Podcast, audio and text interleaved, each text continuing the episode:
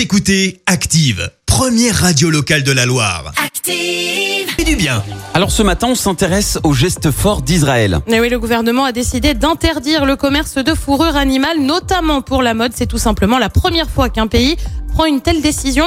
La fourrure est donc interdite, sauf pour les besoins de la recherche, de l'enseignement ou encore de certaines traditions religieuses. Le décret va entrer en vigueur dans six mois. Les associations de défense des animaux ont salué une victoire historique. Israël avait déjà été le premier pays à interdire l'élevage d'animaux pour leur fourrure. Ça remonte à 1976. Si c'est la première fois qu'un pays prend une telle décision, des villes ont déjà décidé d'en faire autant. C'est par exemple le cas de Sao Paulo au Brésil ou encore de l'État de Californie aux États-Unis.